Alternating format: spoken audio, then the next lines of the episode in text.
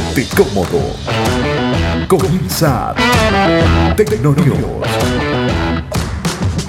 Hola, hola, ¿qué tal amigos? Bienvenidos al nuevo podcast, al nuevo capítulo que traemos para ustedes con toda la información tecnológica, por supuesto, con todo el cariño del mundo y estamos contentísimos de que ustedes estén de vuelta junto a nosotros. Este es el podcast, esto es Tecnonews. Esta semana. Tendencias. Esta semana traemos como siempre las informaciones más importantes del mundo tecnológico. Estas serían las diferencias entre el Galaxy Note 10 y el Galaxy Note 10 Plus. Actualizaciones vintage. Apple lanza iOS 9.3.6 y también iOS 10.3. WhatsApp permitirá utilizar su app en varios smartphones al mismo tiempo. Intel vende a Apple su negocio de chip para smartphone. Todo esto y mucho más en el podcast de hoy. Edición digital. Edición especial. Podcast de códigos abiertos. Tecnonews. Amigos, es un gusto estar con ustedes una vez más presentándoles este podcast.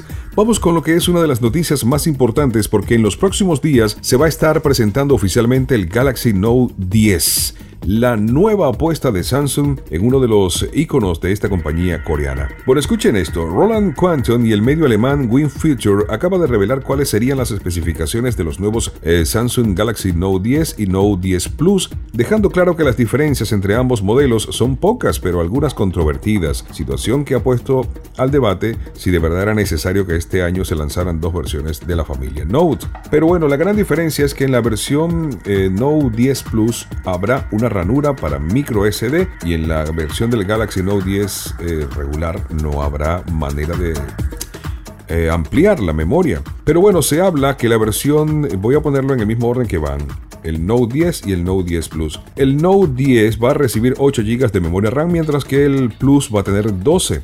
Las eh, capacidades de almacenamiento en el Note regular es 256, 512 y 1 TB, mientras que en el Plus serán 256 GB, 512 y 1 TB, además de la posibilidad, como dije, de ampliar la memoria. Serán 3500 mAh para el Note regular y 4300 mAh en batería, mientras que el resto de las prestaciones son iguales. Viene además sin conector para audífonos, sin la conexión 3.5 jack, también protección contra agua de IP68. Pues eh, nada, es tres eh, cositas ya que diferencian uno del otro y la presentación será el día 7 de agosto, fecha del lanzamiento del nuevo Note 10 y la versión Note 10 Plus. Este es el podcast.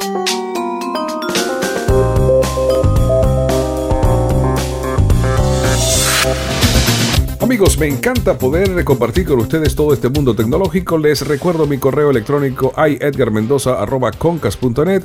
Allí me pueden eh, enviar sus comentarios. Cualquier cosa que ustedes quieran eh, compartir conmigo lo pueden hacer a través de este correo. Repito, iedgarmendoza.concas.net.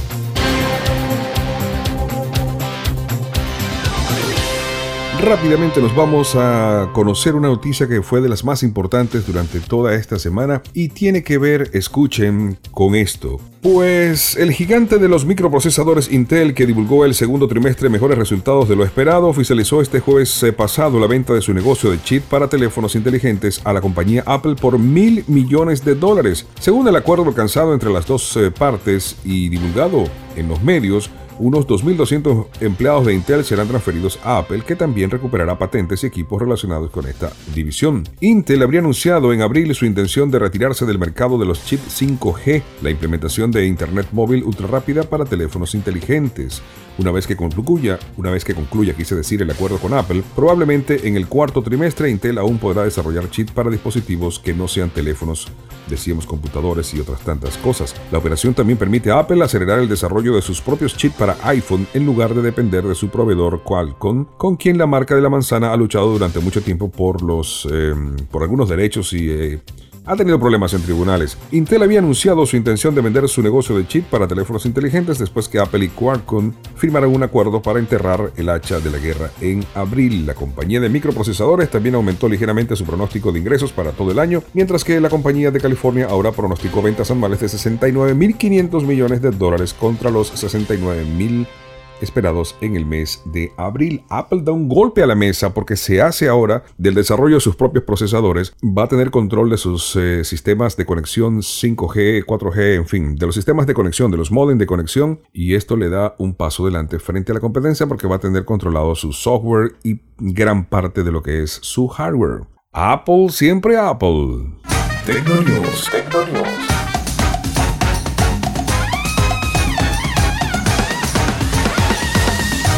Edgar Mendoza. Hey, qué bueno que estén acompañándonos. Recuerden las redes sociales, arroba soy Edgar Mendoza para que me contacten en Twitter, arroba soy Edgar Mendoza también en Instagram. Muchísimas gracias. En cada capítulo estoy pasando por aquí a darles las gracias. Y es que de verdad eh, no es para menos. Ah, el podcast está creciendo de manera, eh, wow, impresionante hemos estado eh, duplicando, en algunos puntos triplicando nuestra cantidad de audiencia en, en, los momentos de lanzamiento de cada podcast. Lo que antes nos tomaba alrededor de 5 y hasta una semana en números de audiencia, en cantidad de eh, reproducciones, lo que antes nos tomaba una semana, ahora lo estamos logrando en las primeras 24 horas. Gracias gente por acompañarnos, a toda mi gente de California, de Florida, de los distintos países latinoamericanos y desde cualquier parte del mundo que me escuches. Gracias por eh, acompañarnos y por compartir esta pasión tecnológica. Esto es el podcast, se llama Tecnonews, es por y para ustedes. Vámonos con esto. WhatsApp permitirá utilizar su app en varios smartphones al mismo tiempo. Aplauso de pie para ellos. Incluso si utilizas un sistema operativo diferente, como por ejemplo un iPhone y un Android. A mí eso me va a venir muy bien. Esto se podría hacer utilizando el mismo número de teléfono que has venido utilizando hasta ahora como cuenta en este servicio, aunque en uno de esos dos smartphones tengas en realidad un número diferente. Además de eso, parece que se está trabajando también en un app nativa para iPad o quizás en la universalización del app actual.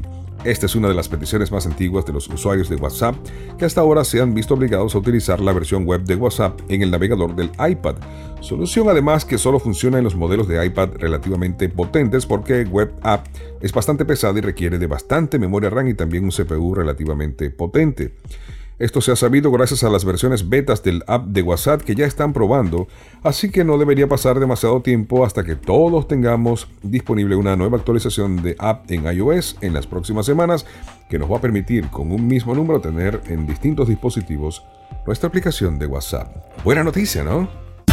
Ajá, ajá, el podcast, el Tecno News está al aire y por supuesto, una vez más, yo quiero darles las gracias y quiero invitarles para quienes nos escuchan en Apple Podcast que nos den su reseña y las estrellitas. Eso nos va a ayudar a seguir creciendo.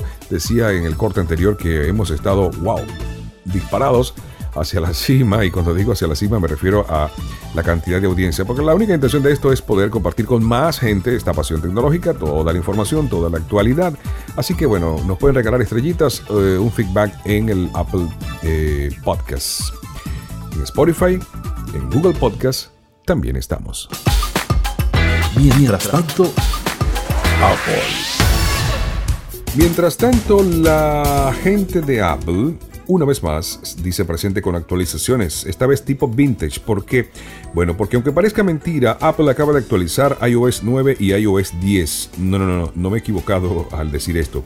Tenemos actualizaciones para iOS 9 y iOS 10, además de las actualizaciones 12.4 que han llegado a los nuevos iPhone. Pues hacía casi 3 y 2 años respectivamente que no habían lanzado últimas actualizaciones de estos sistemas. Las últimas, las últimas, quise decir, actualizaciones fueron en octubre de 2016 y octubre de 2017 respectivamente. Las versiones en concreto son 9.3.6 y iOS 10.3.4 y tienen como objetivo eh, solucionar un error relacionado con el GPS que se había reportado recientemente. También se informa que hay una serie de errores de estabilidad y seguridad que se han solucionado para todos aquellos que utilicen dispositivos antiguos que ya no pueden ejecutar versiones ni de 11 ni de 12 ni mucho menos van a utilizar la versión 13. Pero esto es una gran noticia porque personas que tienen iPhone 4S, eh, iPhone 5, 5S van a poder actualizar sus equipos y esto es eh, una gran iniciativa de parte de Apple porque estar pendiente de teléfonos que tienen ya hasta 5 y 6 años de haber sido lanzados al mercado habla muy bien de la consideración que tiene Apple por sus usuarios. Así que actualizaciones para equipos viejos con versiones de iOS 9 y 10. Bien Apple, bien, bien, bien, bien, bien. bien. Edición digital, edición especial. Podcast de códigos abiertos. Tecnonews. Amigos, así estamos llegando al final de esta presentación. Gracias mil por estar allí junto a mí cada entrega de este podcast. Les envío un abrazote grande en cualquier parte del mundo donde se encuentren. Próximamente vamos a estar eh, poniendo algunas otras cositas dentro del podcast mientras les pedimos que nos ayuden a difundir, a compartir este podcast. Nada, y que nos den su reseña. ¿ah? Les mando un abrazo, cuídense mucho, nos encontramos en el próximo podcast, nos encontramos en el próximo Tecnonews. Bye. Para saber cómo va la tecnología y todo el mundo digital, Tecnonews con Edgar Mendoza. Te esperamos en el próximo capítulo. Podcast de vanguardia. Tecnonews.